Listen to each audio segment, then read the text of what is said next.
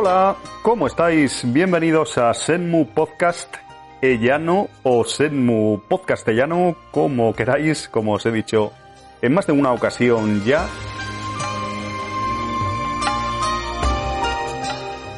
Bienvenidos a un nuevo episodio de esta segunda temporada, en concreto el 204, si no ando errado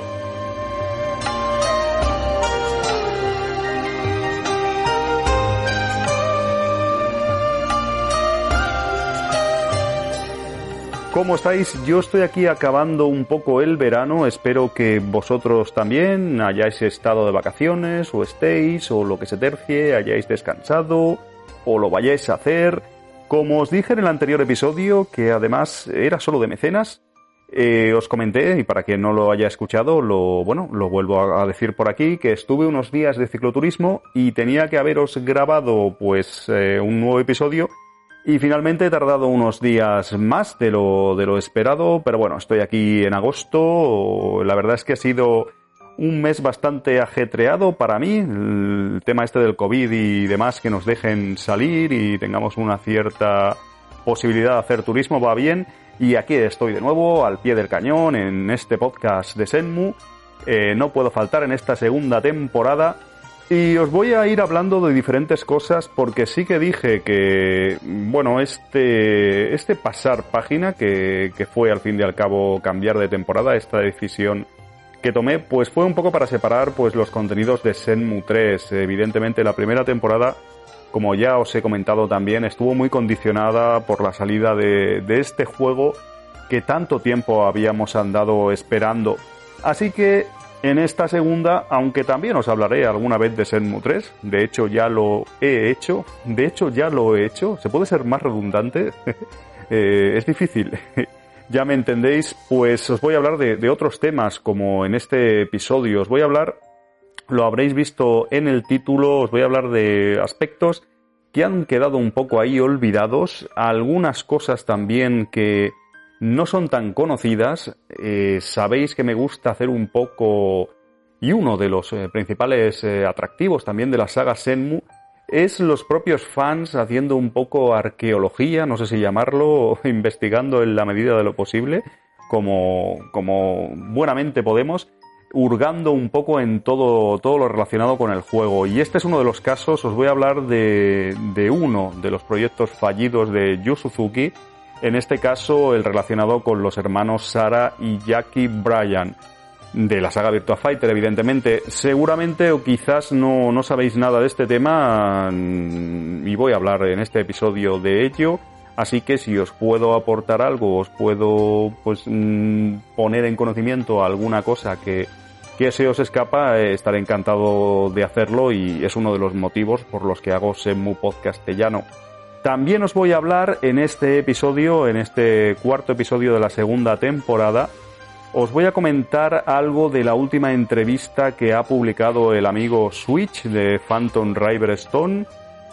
Hay ruidos por ahí, evidentemente. Te pones a grabar un podcast y tengo una perrita ahora y se pone a hacer ruido. Oye, deja de hacer ruido.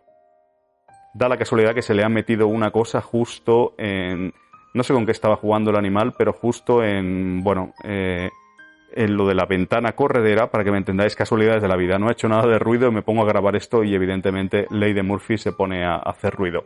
Espero que no me distraiga, que es lo que está haciendo, y no os moleste en la calidad de este audio, que ya os aviso que no está grabado con el micro que suelo grabar eh, últimamente, estos podcasts de Senmu, que es de más calidad.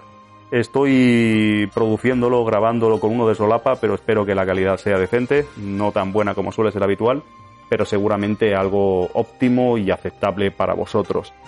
Como os, estaba diciendo antes de que, de que, la perrita, estoy de cuidador de mascota, de mascotas, eh, de varias en este caso, pero una de ellas es una, una perrita muy bonita, una border collie que tengo aquí eh, eh, conmigo.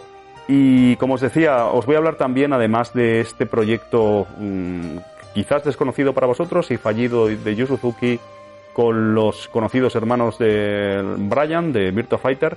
Os voy a comentar también la entrevista que ha sido publicada recientemente más que publicada recientemente, ha sido traducida eh, por el amigo hace poco, pocas semanas, por el amigo Switch eh, de Phantom Driver Stone, esa gran fuente de conocimiento para los eh, fans como nosotros de Senmu.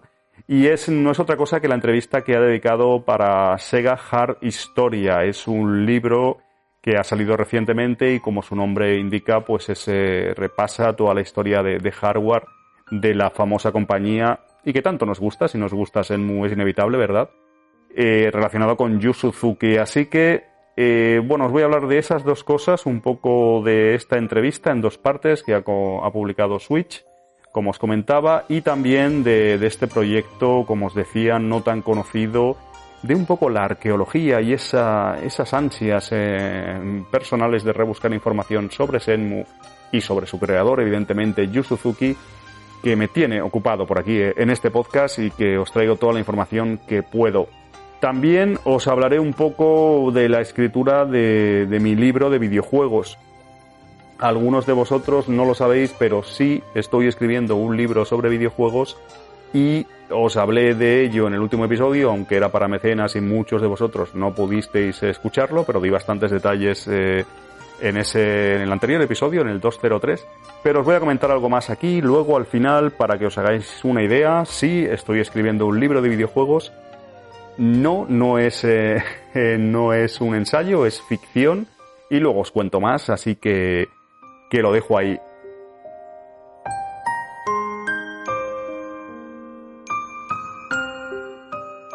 Es difícil, eh, pues, cortar un poco, o, siempre que empiezo a grabar este Semu podcastellano, al menos en esta segunda temporada, esta maravillosa música de, bueno, dedicada al amigo Roger Swan de, la comunidad Senmu, como, como muchos de vosotros conoceréis, por el maestro Ryuji Yuchi, que tuvo a bien dedicar este temazo a, a, a este fan de Senmu que por desgracia falleció hace unos años. Este Winter Sunset es difícil de cortarlo, así que lo voy a dejar un poquito más. Y ahora vuelvo con vosotros. Hasta ahora.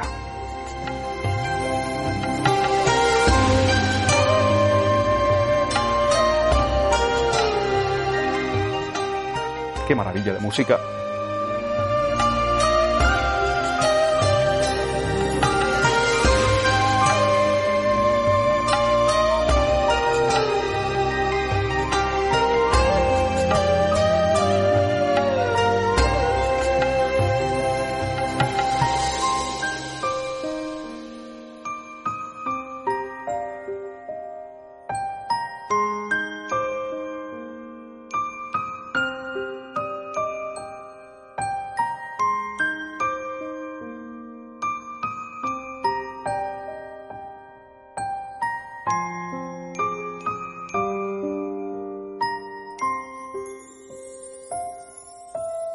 Bueno, voy al grano. Vamos a ver, Alfonso, me pediréis explicaciones y estáis en vuestro derecho, de hecho, tenéis que hacerlo. ¿Qué pasa con esto de Sara y Jackie Bryan? ¿Qué pasa con este supuesto videojuego de estos dos hermanos que nos estás vendiendo la moto, que nos estás comentando? Yo no sé nada, no he leído nada, no me suena. Alfonso, ¿qué estás inventando? No lo sé, quizás estáis pensando algo así. Voy a hablaros de, este tema que os he prometido. Mm, Yu Suzuki, como sabéis, y como bueno, muchos otros eh, creadores, incluso pues empresas desarrolladoras, estudios de videojuegos, tiene muchos eh, videojuegos cancelados, proyectos fallidos, eh, bueno, pues algunos, como, como pasa en muchos ámbitos, no solo en el, en el mundo de los videojuegos, sino como sabéis hay películas que no llegan a hacerse, libros que no se terminan de escribir, juegos unreleased, ¿verdad? Os he hablado y sabéis que me gusta este tema también mucho. Y el bueno de, de Yu, de Yu San, tiene una serie de proyectos que fueron cancelados.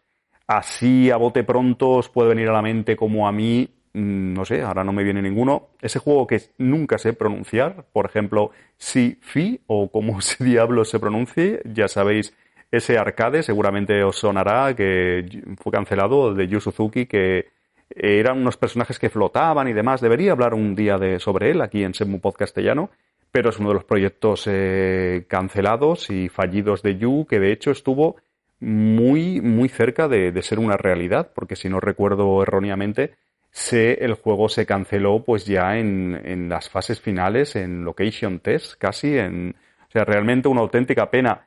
Más juegos cancelados de Yu Suzuki o proyectos que sabemos a ciencia cierta que no han llegado a buen puerto y que no pudieron ser pues publicados y llegaron en este caso a nuestras manos de los consumidores, pues no se me ocurre ahora nada, pero tiene más seguro. Eh, Senmu Online, ¿por qué no? Hablando de Senmu, Senmu Online, como sabéis, era un, eh, juego de rol masivo que tras eh, bueno, no poder continuar en su momento con Senmu 2 fue una manera de darle salida a la saga. No os he hablado aquí en Senmu Podcastellano de Senmu Online, pero debería hacerlo y es otro proyecto cancelado de Yu Suzuki.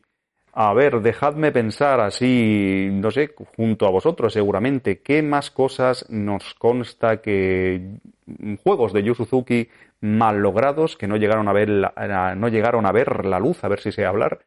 Pues ahora, hablando de Drinkas, ¿no? Pensando en Senmu en clave Drinkas en este caso, y seguramente otro que vosotros conocéis bien, porque aunque no se publicó oficialmente, sí que ha llegado a nuestras manos y podemos jugarlo y lo tenemos ahí seguramente en nuestra librería de alguna forma. Propeller Arena, Propeller Arena o como se pronuncie, ya sabéis, ese juego pues de, de aviones de combate y que por a causa de bueno de los atentados terroristas de Estados Unidos eh, pues tuvo muy mala suerte y, fue cancelado finalmente. Entre eso y que era un momento ya de la vida comercial de la Dreamcast en que no estaba en muy buen momento, el juego, aunque está totalmente acabado, como sabéis, nunca llegó al mercado, al menos de manera oficial. Ha sido luego, con el paso de los años, que hemos podido disfrutar de él. Pero, como os comentaba, Yu Suzuki tiene más proyectos eh, ahí. Eh, muchos de ellos seguramente no los conocemos, eh, no los ha, hecho público. De hecho, en los últimos años Yu en este, ahora con Senmu 3 sí que ha estado en los últimos tiempos, como sabéis, pues con mucho trabajo encima, pero esos años un poco de sequía creativa que, tuvo tras abandonar Sega y todo el tema de iniciar el Kickstarter de Senmu 3 y demás, pues él ha hecho alguna cosa para móviles, como ya sabéis, muy pequeñita y demás, y se supone que ha ido creando su propio portafolio, su propio, bueno, ha ido haciendo research o ha ido un poco investigando y es un, culo inquieto un poco de, de, forma creativa, Yu, y ha ido haciendo muchos proyectos que, que no han visto la luz, o al menos eh, trabajando en conceptos de futuros juegos. Algunos ha comentado algo, en algunas entrevistas, en algunos momentos hemos podido tener un poco, pues, un, un acercamiento a algunas ideas que Yu ha tenido y otras veces, pues seguramente como pasará con más creadores y con más gente que se dedica al arte en diferentes formas, no tenemos ni idea y solo ellos lo saben. En este caso os voy a hablar de algo, como os decía, de un videojuego, de un posible videojuego que nunca llegó a ver la luz, evidentemente, y que mm, del que no hay demasiada información. No os vengáis muy arriba, es algo evidentemente que no me invento, ahora os voy a dar más detalles y demás, pero tampoco os creáis que es algo que, bueno, que llegó muy lejos, que Yu Suzuki estuvo muchos años trabajando en este proyecto y demás. Simplemente es algo que existió, eh, al menos en su mente y públicamente lo declaró y demás, como vais a ver ahora, pero nunca hemos sabido nada más, no muchos medios se hicieron eco, va a ser difícil recabar información porque yo he intentado tirar un poco más del hilo de este proyecto y no lo he conseguido y os invito a que lo hagáis vosotros también, si, a ver si encontráis algo que yo no sé o se me escapa y demás. Siempre este podcast, una de las cosas que persigo es que me ayudéis un poco también a investigar y cuanto más mejor, ¿no? Cuantos más seamos un poco, pues, eh, hurgando en temas Enmu y en los proyectos de Yu Suzuki, pues mejor que mejor. Y voy al grano. ¿De qué se trata? ¿De qué estoy hablando? Estoy hablando de un videojuego que Yu Suzuki tuvo en mente aproximadamente sobre el año 2000. Ahora os doy más detalles de las fechas y que sí iba a ser protagonizado pues por Sarah Bryan y su hermano Jackie. Eh, como sabéis, dos estrellas, eh, dos personajes americanos, eh, desde el primer Virtua Fighter ya estaban, ¿no? que debutaron con el primer juego de lucha poligonal del maestro Yu y que, como os digo, en 2000, pues él tenía intención de hacer un videojuego, o al menos tenía la idea, un videojuego, pues eh, ahora os doy más detalles en principio de acción y demás, y que nunca hemos sabido nada más de, él, que, yo recuerde al menos, y eh, os voy a pasar a ilustrar aquí y, bueno, a decir de dónde saco esta información.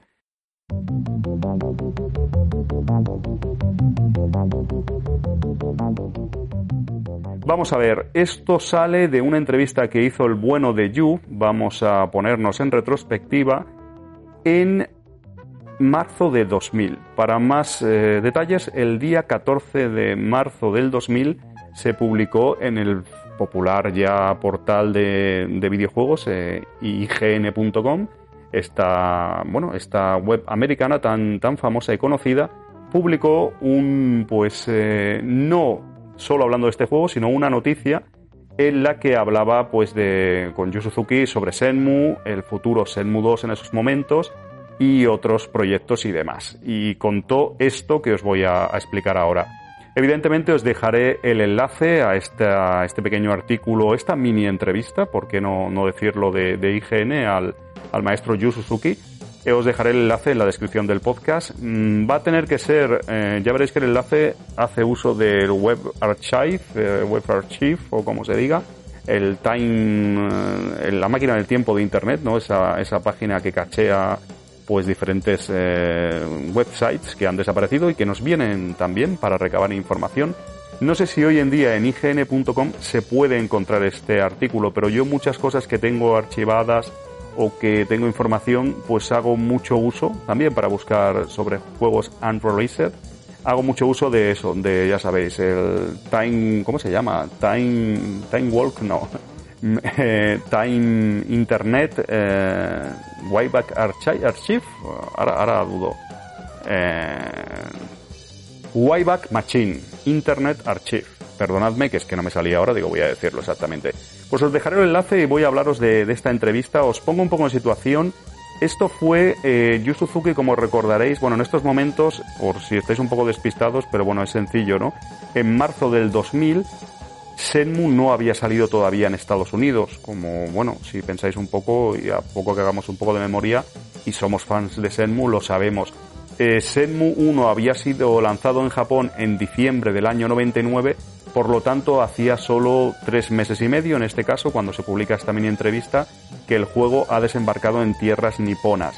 En ese momento, Yu Suzuki y bueno, AM2 y Sega en general está trabajando para hacer la localización de este importante juego como es Shenmue, donde habían invertido tantísimo dinero eh, para que llegase primero al mercado americano, a Estados Unidos y luego en un futuro, como sabéis, lo haría en Europa. En esos momentos han pasado solo tres meses desde, desde, que el juego ha sido lanzado en Japón, un juego pues tan esperado y bueno, un juego tan importante para Sega tenía que ser en ese momento como es Shenmue, de que os voy a contar, ¿no? que os voy a explicar.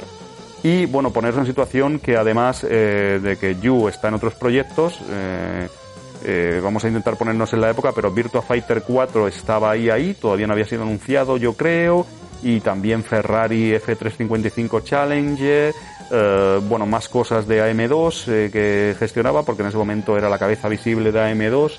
Yu Suzuki estaba pues bastante liado, por no hablar por supuesto de Senmu 2, que como ya sabéis no fue desarrollado a partir de ahí, cuando acabó Senmu 1, sino que Senmu fue cortado como en dos, más o menos podríamos decir, y eh, realmente había mucho desarrollado de Senmu 2 cuando este Senmu 1 ya había aparecido por esas fechas, en marzo del 2000 lo que estaban un poco es componiendo el puzzle y en principio querían lanzar la secuela de Senmu cuanto antes.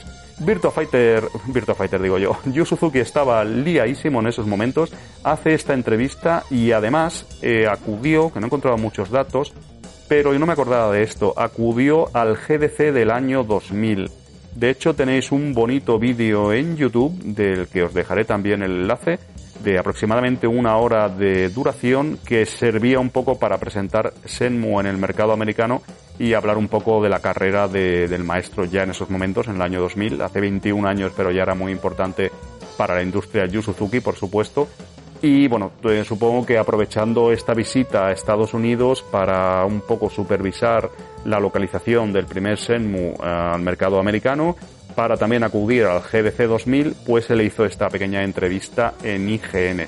De hecho, los amigos de IGN, que luego leeréis este artículo del que os voy a hablar, como os voy a dejar el enlace como os he dicho, los amigos de IGN dicen que le entrevistan en, eh, bueno, en, no en un lugar cualquiera, sino pues en las oficinas, eh, dicen Sega of America Headquarters, en las oficinas de, Sega of America, ¿no? ¿Qué, tiempos aquellos cuando, cuando Yu Suzuki eh, visitaba Sega USA y estaba ahí promocionando Senmu y localizando, de hecho, Senmu para el mercado americano.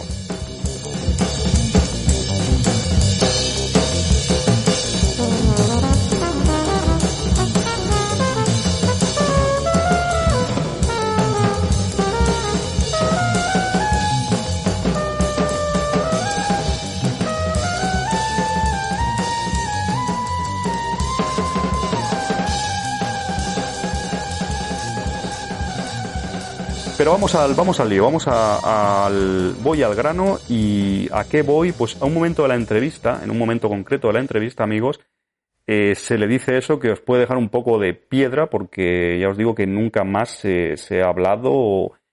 Bueno, voy, a leeroslo y, os eh, lo comentamos un poco y trato de reflexionar con vosotros y si no lo conocéis, porque creo que esta noticia no es muy conocida, pues también es algo que os aporto y demás. Le preguntan, aparte de Senmu y Senmu 2, usted ha comentado algo sobre el posible desarrollo de un juego con Sara y Jackie de Virtua Fighter, un título que estaría influenciado por las películas de Die Hard, eh, La jungla de cristal, aquí en España. ¿Puede contarnos algo más sobre esto? Atención a la pregunta, bueno, ya, cuidado, ¿no? Mm, mindfuck, ¿no? Nos ha dejado un poco de piedra, al menos a mí. Eh, que contesta, Sara y Jackie son nuestros, eh, son, perdón, nuestros héroes de acción. Si los usara en un juego, la ubicación eh, del mismo sería en Chicago. Sara y Jackie serían muy apropiados para Chicago. IGN le pregunta, ¿esto es solo un concepto por el momento? Eh, y Yu contesta, riéndose risas, sí, es solo una idea, ahora estoy ocupado, pero si tengo tiempo, tal vez pueda hacerlo. Y GN le vuelve a preguntar, le dice, ya un poco, supongo que en tono de broma, le dice, quizás en 2005. Eh, recordemos que esto está, eh, estamos en el año 2000 cuando se está haciendo esta pequeña entrevista. Y el bueno de Yu dice, sí, tal vez entonces. Bueno, esto es poco, es, esto es todo, mejor dicho. Es breve quizás, pero bueno, no deja de ser mm, llamativo que en algún momento, no sé, evidentemente, esto es todo, no hay más, amigos. Eh, lo podéis leer en inglés, en el enlace que os voy a dejar y demás que seguramente la traducción será mejor de lo que he hecho yo. Pero ya veis, ya veis, Yu Suzuki tuvo en mente pues un, videojuego de Sara y Jackie, un videojuego de acción y con influencias de, la jungla de cristal. No sé qué tendría ahí en su cabeza, eh, no sé si ha hablado más de este supuesto proyecto. A mí algo me quiere sonar, porque esta información la tenía yo aquí guardada desde hace años, y sí que quizás en algún sitio, no lo sé, no lo sé con certeza, igual la memoria me engaña, pero sí que me quiere sonar que algo más se comentó. Lo que está claro es que esto IGN lo saca de algún sitio. Ya dice que usted ha comentado algo sobre el posible desarrollo de un juego con Sara y Jackie de Virtua Fighter. ¿Dónde lo ha comentado? Pues no lo sé. He intentado buscar otras entrevistas de esa época, en qué medios pudo hacerlo. Preguntaré a amigos de la comunidad Senmu, mm, por ejemplo a Switch, sin ir más lejos, de Phantom River Stone, eh, ya sabéis, eh, James Rainer, etcétera, etcétera, que tengo contacto por suerte con ellos y a ver si saben algo. Pero a mí esto, ya os digo, me ha dejado bastante sorprendido. Lo tenía, lo, hace tiempo que lo sabía, pero lo cierto es que lo, lo había olvidado. Mm, y no sé qué, qué, opináis, ¿no? No sé qué opináis, pero sobre todo me gustaría saber de dónde saca IGN esta información, porque alude como a algo que ha declarado Yu Suzuki anteriormente, no es ninguna exclusiva y bueno, se queda ahí en el aire y ya el propio Yu Suzuki sí que lo comentaría en algún sitio, o pues una idea que tenía. Evidentemente, hemos de suponer que el proyecto no llegaría ni mucho menos lejos. Y bueno, es un poco también un what if, ¿no? ¿Qué hubiera pasado? ¿Qué tipo de juego planearía? ¿Por qué Chicago? Mm, he estado mirando porque no lo recordaba. Y en principio los hermanos Sara y Jackie son de San Francisco, nacidos en San Francisco los dos, lo he mirado por aquí en, en Sega Retro. Uh, mm, mm, mm, creo que sí, o sea, y Chicago yo, no sé si lo sabéis, pero por desgracia, amigos de Semu Podcast castellano, no he estado todavía en Estados Unidos, pero de San Francisco a Chicago hay un trecho, no sé por qué quiere situarlos ahí, qué tendría en mente y demás. Estaba tratando yo también de hacer memoria. Eh, ¿Sabéis la serie de anime, de animación de anime que hubo sobre Virtua Fighter? Y no sé si se. No recuerdo ahora porque la vi hace un año, año y medio. Debería comentar algo aquí en Semu Podcastellano de ella. Virtua Fighter The Animation, creo que se llamaba. Que tuvo dos temporadas, pero la buena en principio es la primera. Y no sé si se, se iba a Chicago, no me acuerdo. Estoy, intentando relacionar cosas, pero bueno. A mí me ha dejado bastante de piedra, sobre todo me gustaría poder recabar más información sobre este eh, posible proyecto que tuvo Yu Suzuki en su día con los hermanos eh, Sara, Jackie y Sara como protagonistas en este juego de acción y demás y no sé, mm, me deja bastante alucinado. Sí que es verdad también que dice, bueno, eh, IGN lo emplaza a 2005, ¿no? Quizás en 2005, a ver, ahora sabiendo más, alma de cántaro, ¿no? O un poco que, me conmueve esto, ¿no? Que pensar que en 2005 Yu Suzuki estaría libre de la saga Senmu y otros proyectos es imposible, ¿no? Eh, de hecho, como sabéis, Senmu 2 salió en 2001, fue un fracaso y, bueno, mm, hasta hoy en día eh, Yu Suzuki arrastra la saga Senmu sin poder terminar, ¿no?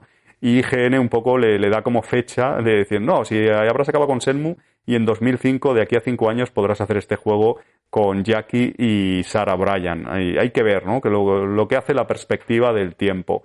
En fin, ¿qué opináis, amigos? Eh, dejádmelo en comentarios, eh, aquí, en iBox, en redes sociales, donde estiméis oportuno. No sé si sabíais algo, yo creo que no, ya os digo que es una información no muy conocida. Yo he intentado recabar más datos, pero solo encuentro, solo he encontrado esta referencia en esta entrevista de, de, IGN, como os digo, del 14 de marzo del año 2000.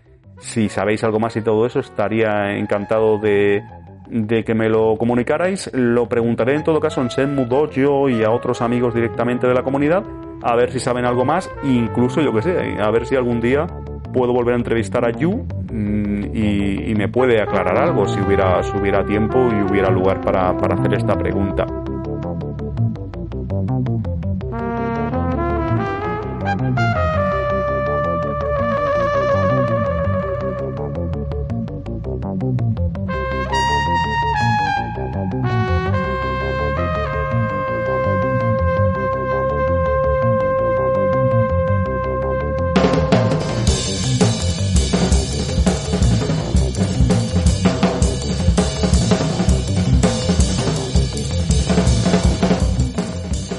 De esta entrevista también, así brevemente, porque tampoco quiero extenderme más de lo necesario, sí que os diré que hay otras cosas interesantes. Os recomiendo evidentemente que os la leáis con calma, no es muy larga. Como os digo, os la, os la he dejado en descripción, lo tenéis ahí accesible fácilmente desde el móvil, el ordenador o donde estéis accediendo a este contenido de podcast.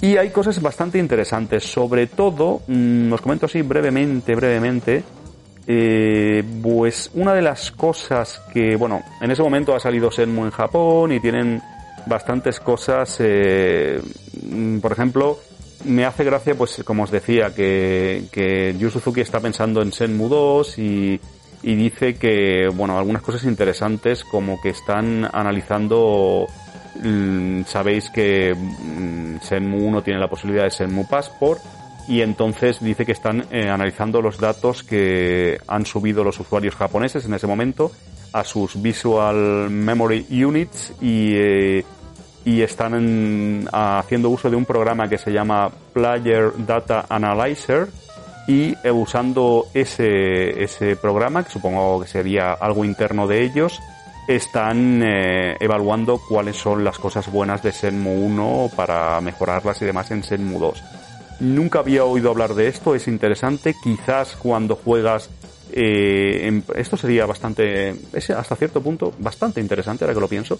Quizás en Senmu 1 cuando vas jugando deja diferentes datos en, en, en tu partida guardada en la Visual Memory Unit datos que no son relevantes para, por así decirlo, para el gameplay y para que continúes tú la partida, pero para que AM2 eh, pues supiera una serie de cosas de cómo juegan los jugadores, diferentes detalles a nivel interno para luego analizarlos. Es muy interesante y no sé si alguna vez habíais oído algo de esto o habíais contemplado la posibilidad. Supongo que esto se podría rastrear un poco analizando a fondo qué hay en, las, en los saves de, de Senmu 1, pero es bastante interesante. Quizás es un poco una fantasmada de, Yu Suzuki, pero no lo creo. ¿Qué más? ¿Qué más hay interesante en esta entrevista? Pues una de las cosas es que Mm, Yu Suzuki reconoce que uno de los eh, de las principales críticas del lanzamiento de Senmu 1 en Japón, recordemos que solo hace tres meses que el juego ha sido lanzado en este momento, cuando se realiza esta entrevista, es el control, el control. Una de las cosas que mucha gente odia o que se quejaba de Senmu, aquí también siempre me ha llegado a mis oídos. A mí me encanta el control de Senmu 1 y 2, eh, este control tanque o coche, que realmente al personaje lo controlamos como si fuera un coche un poco, y que desgraciadamente han cambiado en Shenmue 3. Y dice eso, ¿no? Que, la gente se pregunta por qué no se usa el, analógico de manera convencional, ¿no? Y dice que, que, están analizándolo y hemos aprendido para el siguiente juego. Sin embargo, en Shenmue 2, como sabéis, no lo cambiaron. ¿Qué más es interesante o al menos mm, hasta cierto punto reseñable en esta entrevista? Pues le hago una pregunta un poco estúpida aquí la gente de IGN, como veréis, que dice que, que bueno, eh, se ve que para, para Senmu, para el guion, eh, le comentan que se hizo uso de pues escritores japoneses para ayudarle a hacer el guion del juego. Y le preguntan si pasaría lo mismo con la, con la versión americana. Y en este caso, Yu contesta que, no tiene mucho sentido la pregunta. Yo creo que realmente son personas que están haciendo la traducción, que en este caso no hace falta escritores, sino personas que hagan la localización y traducción. En este caso, que dice que es una empresa, se llama company y tal, eh, no tiene mucho sentido. ¿Qué más eh, le preguntan, por ejemplo? Bueno, es, esto es.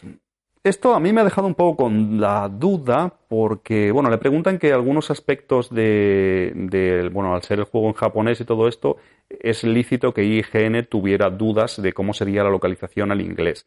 Y una de las cosas eh, que le preguntan, muy bien informados ellos, y habían jugado la versión japonesa, que es la única que había, es qué pasa, por ejemplo, en algunos momentos un poco críticos del juego en cuanto a nivel idiomático, como cuando tienes que encontrar la, residencia perdón, de los Yamamoto. Eh, cómo se podría hacer y demás. Como recordáis, es un momento del juego en el que miras eh, en las casas, tienes que encontrar Yamamoto's House, la anciana aquella que nos pedía nuestra ayuda, y tenemos que ir mirando los plates, eh, bueno, las placas identificatorias en las casas de los vecindarios hasta encontrar con la familia Yamamoto. Y en el caso del juego en japonés me pongo en el lugar de la gente de IGN, que claro, estaba todo en kanjis, y dice esto como será, ¿no? Entonces, eh, bueno, eh, Suzuki le contesta que, que sería que, que podrías acercar el zoom con el, el de esto y saldría en inglés el nombre y demás. De todas maneras, y a lo que quiero ir es que le preguntan hasta cierto punto si otras texturas, carteles y demás van a ser cambiadas en la versión americana. Y Yu Suzuki dice que sí, por ejemplo, dice en el barbershop de, de Dubita, en la barbería, que van a cambiar. Y yo recuerdo aquel amigo, el amigo El Duchi, en Víctor, mi amigo que tradujo Senmu, pues yo diría que eso no lo cambiaron finalmente. De hecho, como recordaréis, en Senmu 1 apenas se cambiaron, yo diría, texturas eh, del japonés al inglés. Eh, así que yo creo que esto quizás eh, se echó atrás o no sé, es algo que no se llegó a completar. De hecho, Yu Suzuki dice designs, o sea, como los carteles de abierto y cerrado en las tiendas están siendo cambiados. Y yo creo que la versión japonesa ya estaba en inglés y en japonés.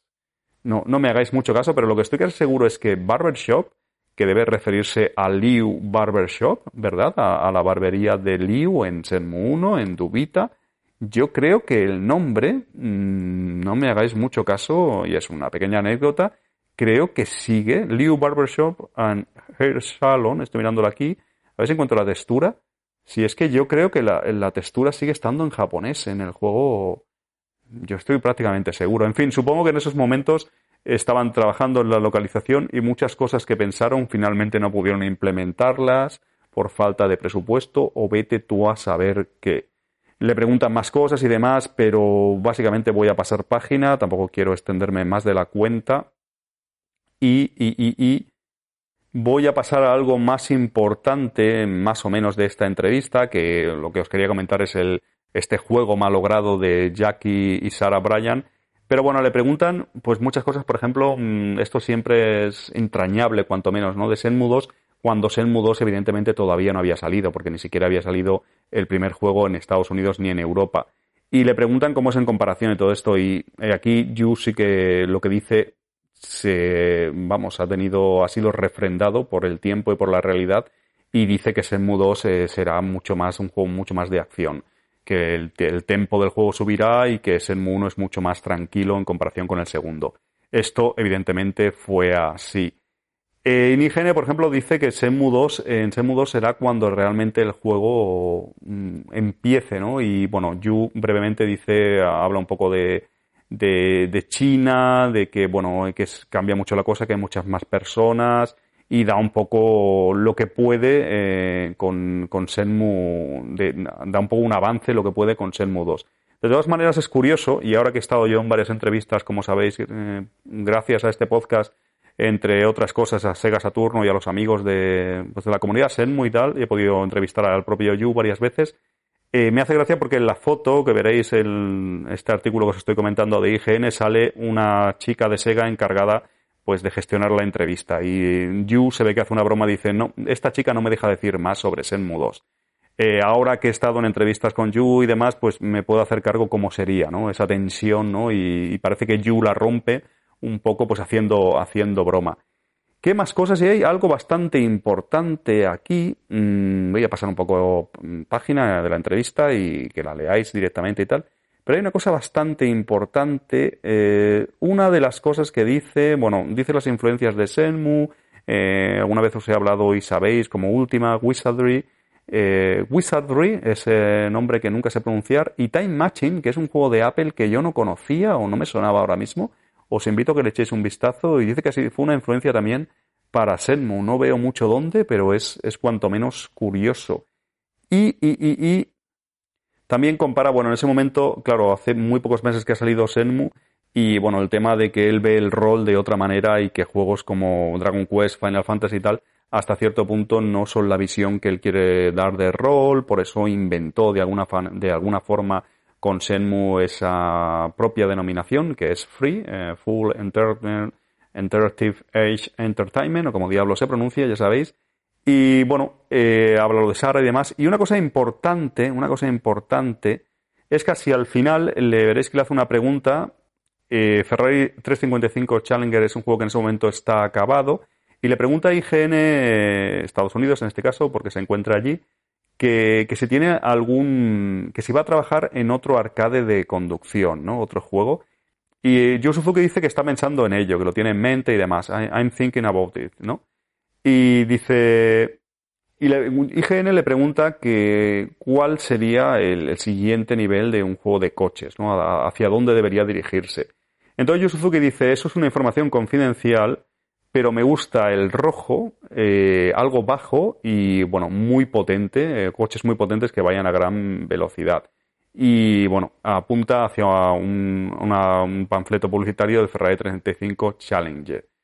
Pero IGN aquí le contraataca un poco, y es algo bastante interesante de esta entrevista también, además de lo de Sara y Jackie Bryan, eh, le dice que IGN le dice, ah, rojo y tal, no sé qué, y le dice, ¿no estarás trabajando en una versión, en una nueva versión bueno, de hecho dice en una versión de Dreamcast de Outrun. Y Yu Suzuki dice, ¿cómo? Y, entonces IGN, eh, Estados Unidos, le dice que han oído rumores de que hay algo así en producción. Entonces Yu Suzuki dice, no puedo decir nada oficialmente, eso es todo. Esto es bastante curioso. Esto es bastante curioso. Entonces IGN le, bueno, le saca que si no es de coche es un juego de lucha, en este caso están refiriéndose a Virtua Fighter 4, tampoco eh, confirma nada, como veréis, eh, Yu Suzuki en ese momento, pero sobre todo me parece muy interesante lo de Outrun que diga eso. No sé si les vacila o lo que sea, pero bueno, muchos como yo estaréis pensando en Outrun de, claro, el Outrun de Xbox para, para Chihiro. Entonces, eh, claro, eso estaba ya en Dreamcast. Eh, ¿Por qué IGN sabe eso? ¿no? Eh, me ha dejado bastante, yo en su día de Dreamcast eh, nunca había oído esto, no tenía ni idea, la verdad, no sé, me ha dejado bastante, bastante sorprendido. ¿Hasta qué punto? Porque estoy mirando, claro, el Outrun 2 es del 2003, sí que cuadraría. Claro, en Chihiro salió en 2003 y en Xbox creo que también. Es que estaba, pensaba que era del 2004, 2005, no recordaba bien.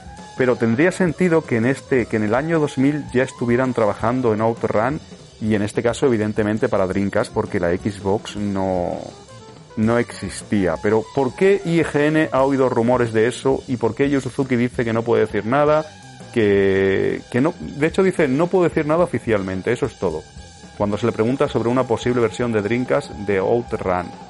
La verdad es que me ha dejado bastante de piedra esto también. Esto es un poco indagar en cosas del pasado. Es posible que Outrun, el de Chihiro, empezase a desarrollarse en Dreamcast eh, o en arcade en ese momento, eh, pero en el año 2000, claro, Chihiro no existía. Es bastante curioso.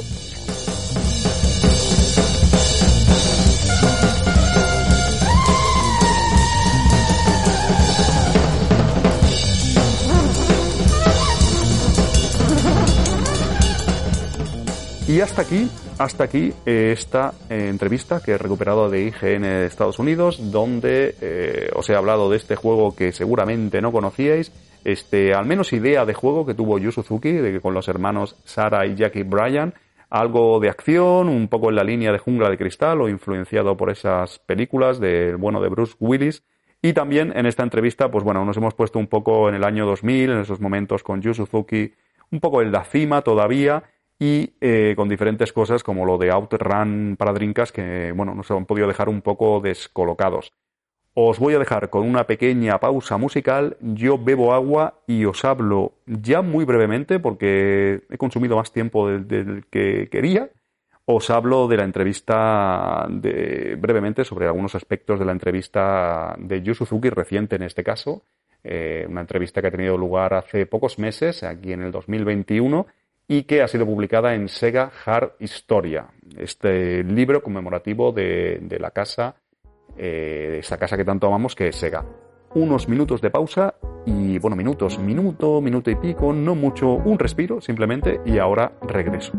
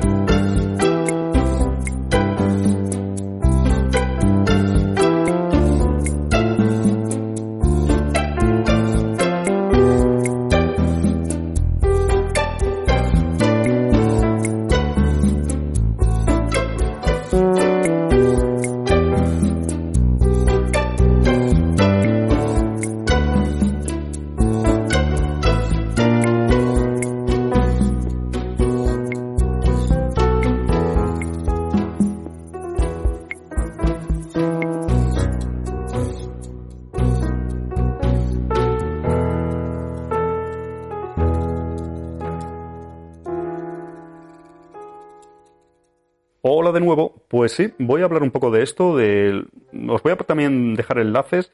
Es una entrevista que ha traducido, como siempre, el, eterno y siempre presente eh, Switch de Phantom Driver Stone, el amigo que ha publicado recientemente. Os voy a poner los enlaces, aunque si vais ahora mismo, al menos cuando publico esto, a phantomdriverstone.com, lo vais a encontrar tanto la parte 1 como la parte 2.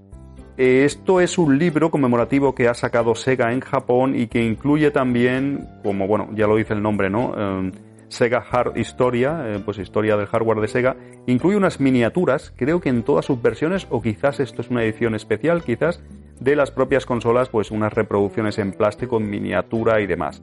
Me gustaría tenerlo, coleccionarlo, lo podía haber comprado, lo puedo intentar comprar, pero sabéis que últimamente estoy un poco más minimalista intento no acumular tantas cosas y no, no puedo tenerlo, no puedo tener tantas cosas. Estoy viendo que hay un, ha puesto un unboxing del amigo Skill Jim, eh, otro amigo de la comunidad Senmu, y que, bueno, nos abre, pues eh, es un, la verdad que es bastante, es un señor libro y hay una serie de entrevistas a diferentes eh, creativos, creadores de la compañía de Sega, relacionados con el hardware, evidentemente, y en este caso el maestro Yu Suzuki pues no, no podía faltar, yo creo. Estoy recordando ahora que la conmemoración de Drinkas, ¿de cuánto tiempo hace? Pues no tanto quizás. Eh, había, hubo unos vídeos oficiales de Sega en YouTube, no sé si los habéis visto, pero no se contó con Yu Suzuki en ese caso. Me recuerdo que entrevistaron pues a diferentes personalidades y no estaba el bueno de Yu Suzuki, algo que bueno, no lo veo yo demasiado demasiado pues eh, conveniente. En este caso sí que han rectificado y sabéis que bueno, las relaciones de perdón, las relaciones de Sega con Yu Suzuki parece que desde el lanzamiento incluso de Shenmue 3 se han arreglado un poco y se han acercado posturas, ha habido algunos gestos buenos en los últimos tiempos y este pues no deja de ser uno más, este Sega Hard Story que incluye una entrevista con Yu Suzuki. No os voy a comentar mucho, os invito a leerla, os dejaré los enlaces como digo en la descripción de este podcast. Básicamente lo relativo me gusta mucho en la primera parte de la entrevista cuando habla de sus primeros días en Sega. Sí que es cierto que lo ha hecho en anteriores entrevistas, pero por lo que yo recuerdo a este nivel nunca me ha gustado mucho pues declarar algo que hasta cierto punto muchos sabemos que dormían y él en concreto dormía eh, prácticamente estaba los siete días de la semana metido en la oficina en Sega trabajando. Eh, algo hasta cierto punto común en Japón y más en esa época de bueno auténticas personas eh, pues no sé si decir fanáticos esclavos comprometidos con su trabajo a un nivel increíble. Y Yu Suzuki lo confirma, de hecho, confirma, bueno, ya veréis cuando lo leáis, si no lo habéis leído ya, eh, pues que tenía su saco de dormir ahí para, eh, no parar de trabajar. Eh, me hace mucha gracia además que dice que para él trabajar era como diversión, por lo tanto no le importaba estar horas y horas y días de la semana ahí metido. De hecho, también confirma que eligió Sega porque mm, hizo la entrevista y quiso entrar a trabajar en Sega porque sabía que tenía dos días a la semana libre y él pretendía descansar esos días. Sin embargo, luego cuando entró se quedó tan alucinado con el desarrollo de videojuegos y fue escalando la compañía y le gustaba tanto lo que hacía que no eh, trabajaba todos los días de la, de la, semana, ¿no? Y bueno, este qué bonito, ¿no? Debería ser que bueno, qué bonito trabajar tanto, ¿no? Pero ya me entendéis, ¿no? Ese mundo en Japón, a mí con lo que me gusta Japón, eh, sabéis que también tengo un podcast de Japón que se llama Gaikan Japan Limited Podcast y demás, que algunos también me escucharéis ahí. Pero, y con las veces que he ido yo a Japón y eso, ¿cómo sería Japón de esa época? De lo, en este caso 80, 90 y con muchos desarrolladores eh, durmiendo en las oficinas y ahí proyectos. Muchos videojuegos han, han sido hechos, evidentemente, con sangre, sudor y lágrimas. Y muchas leyendas de los, del mundo de los videojuegos en Japón, pues eh, la de historias que habrá ahí detrás, ¿no? Y me ha gustado mucho esa parte de la entrevista. En la segunda parte, estoy mirando aquí por encima, porque lo he leído hace, lo he leído un par de veces y hace un par de minutos, un par de minutos no, unos cuantos minutos, mejor dicho, y de Senmu no habla mucho tampoco, o al menos no dice nada que no supiéramos, eh, le podéis echar un vistazo y demás. Lo que sí que me ha gustado mucho es la parte final que veréis que hace una reflexión un poco de cómo fue el tema, la lucha de con Play 1 y cómo Sega, como sabéis, quedó apartado, quedó apartada, mejor dicho, pues de, de, la creación de videoconsolas, ¿no? Como ya el fracaso de Dreamcast y los últimos días de, de, Sega, la Sega que todos conocíamos. Y me gusta mucho las reflexiones que hace Yu y un poco esa candidez que dice, ya leeréis, que dice que en ese momento no pensaban que PlayStation pudiera ser tan fuerte y pudiera acaparar tanta cuota de mercado. De hecho, también dice que, que en ese caso eran más eso, más inocentes y si le preguntaban algo y demás lo decían abiertamente o no pensaban, no escondían la información y fueron un poco casi inocentes, ¿no? De hecho, confiesa que, como sabéis, PlayStation llegó a, reconocer y a dar las gracias a, incluso a Yu Suzuki eh, años después, eh, pues por todo el, el, trabajo que había hecho, ¿no? Es como la competencia agradeciendo, en este caso, por ejemplo, a Virtua Fighter, pues sirvió de, pues la, apertura del 3D fue también el desembarco de PlayStation 1 y juegos como Tekken y demás que cimentaron pues esta, este gran monstruo en el que se convirtió Sony a nivel de, pues de, de videoconsolas. Muy interesante todo eso y un poco ya toro pasado, pues haciendo el balance de por qué cree que fueron los errores de Sega en ese momento y es bastante interesante esa parte de la entrevista. Ya os digo que lo de Senmu en fin, mm, en realidad no dice nada del otro jueves y son cosas que mm, está muy escueto y cosas que ya sabíamos y demás. Y de Saturn tampoco dice demasiado, simplemente que él creó las librerías, que, da a entender que estaba muy verde la consola en 3D y tal, y él hizo mucho trabajo que lo hizo para Virtua Fighter RPG o para Senmu en Saturn, como ya sabéis, pero apenas eh, da detalles de, ello y lo que más lo, es, lo que es más interesante, al menos en mi humilde opinión, es el tema de cuando entró en Sega y es, bueno, esos días felices, supongo, esos días mm, felices de trabajar tantísimo y estar ahí metido en proyectos. Llega a decir, por ejemplo, que, que hizo dos leyendas como Han On y, y Outrun en el mismo año. Era una cosa que se había comprometido en hacerlo en un juego, dos juegos en un año. Y, vaya dos juegos, ¿no? Es bastante increíble. Y sobre todo eso, ¿no? Pues dar un poco la pincelada porque Sega dejó de, hacer hardware, en este caso hardware doméstico de videoconsolas, y un poco ya mm, han pasado tantos años y tal, y, qué opina, ¿no? Es bastante interesante su, su, su reacción y su balance. También le preguntan en claves en MU4, mm, bueno, evidentemente os invito a que la leáis y os dejaré el enlace. Le preguntan que, un poco que qué está haciendo ahora. Esta entrevista es en marzo, mm, creo que es en marzo de 2021, hace unos meses, y dice que está haciendo diferentes investigaciones, research, como se suele decir él, y, o sea, no dice nada de Shenmue 4, así que no podemos ilusionarnos demasiado en que esté trabajando, al menos no lo dice, en otra entrega más de, esta saga que tanto nos gusta.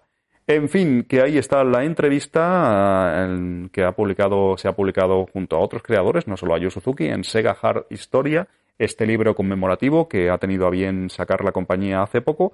Y está el bueno ahí de Yu Suzuki que no podía faltar como una de las banderas de Sega en tantos años, aunque hoy en día no trabaje para la compañía, no podía faltar un poco pues su testimonio y en este caso esta pequeña entrevista que hemos tenido gracias a, Phantom River Stone, al amigo eh, Switch eh, de Phantom River Stone y en este caso a Skill Jim, eh, otro, otro crack que conozco en persona también por suerte y que ha sido el que ha proporcionado el material, los escaneos y demás de la revista y que en YouTube ha dejado un unboxing que también tenéis ahí disponible para echarle un vistazo si no, no podéis comprarla.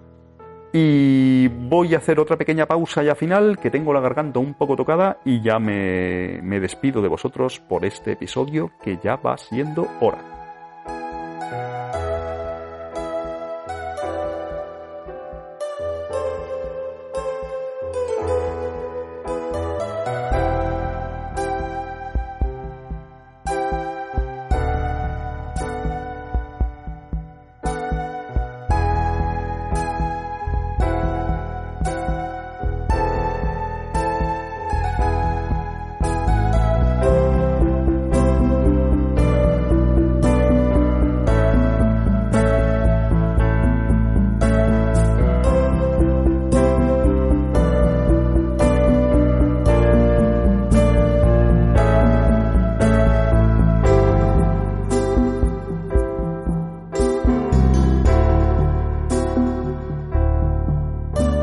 Shenmue Podcastellano, pues aquí está, he vuelto en esta segunda temporada, un episodio más ya post veraniego, como os comentaba antes, y aquí os traeré más contenido. Espero que os haya gustado. Ya habéis visto, pues, un juego, un posible juego que tuvo en mente ahí Yu con Sara y Jackie de Virtua Fighter, que se quedó en la nada un poco, seguramente, y cosas que no sabríais, ¿no? Y algo, pues, interesante como lo de Outrun, que siempre investigar estas cosas ese posible Outrun para Dreamcast, que no sé, ese proyecto que se convirtió finalmente, yo creo que sería el mismo, evidentemente, Outrun 2 para Chihiro y luego fue publicado en Xbox.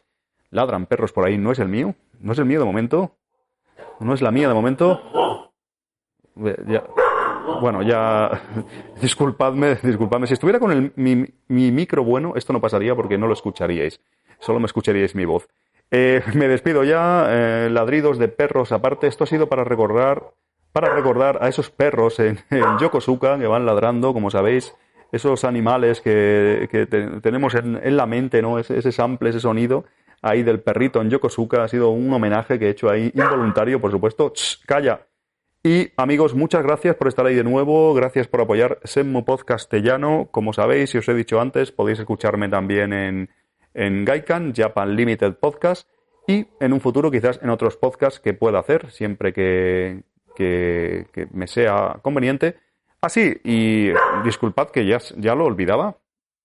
Disculpad por el perro y disculpad por mi mala memoria, También estoy escribiendo un libro de videojuegos. Mm, mira, lo voy a dejar para el siguiente Semu Podcastellano porque no me va a dar mucho tiempo a hablar de él. Simplemente os lo he dicho al principio y voy a aclararlo ahora un poco. Mm, estoy en ello, voy bastante avanzado. No es un ensayo, es ficción y será un libro pues de relatos cortos de videojuegos retro. Es un libro, una compilación de relatos cortos de ficción, evidentemente, que tienen como hilo conductor, están todos en pues en común tienen que hablan de videojuegos retro. Así podréis encontrar pues eh, mm, cosas creativas mías hablando ficción eh, del mundo de los videojuegos, en este caso retro, y pueden pasar cosas en tiendas de videojuegos, en eventos de videojuegos, un poco todos estos años, tanto en mi tienda como recordaréis alguno Play Games and Cards, como en ferias donde he estado, por ejemplo Retro Barcelona, sin ir más lejos, pues bueno, he conocido mucha gente me ha dado bastante inspiración para crear cosas de ficción, algunas basadas en hechos reales, ya sabéis cómo van estas cosas, pero al fin y al cabo ficción, cosas divertidas y en el historias, eh, cuentos, en este caso relatos, en los que reflexiono en, en diferentes aspectos del mundo de los videojuegos, en este caso del retro gaming, de los videojuegos clásicos. También, no os voy a mentir, va a haber un poco de sazón mía, de un poco de mis ingredientes que me suelen gustar, de ciencia ficción en algunos casos, algunos relatos, eh, pues eh, mundos paralelos, no sé, cosas mías raras que me gustan, también estarán ahí metidas en, en ese libro que espero que pueda publicar y espero que podáis leer y que os guste y que tengáis interés en él. Incluso habrá algo relacionado con Senmu, ya os contaré más.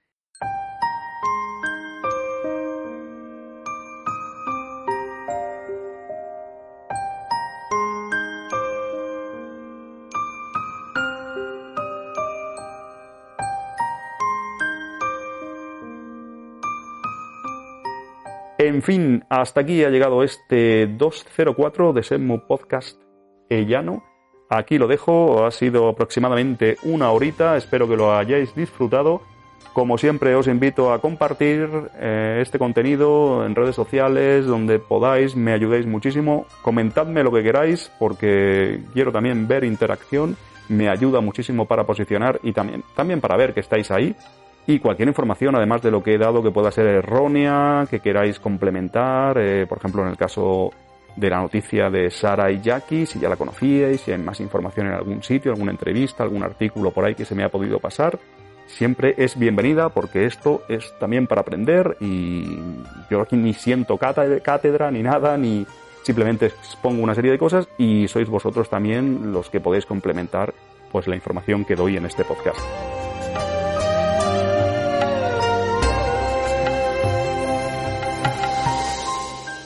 Hasta aquí ha llegado, nos vemos pronto en Senmu, Podcastellano.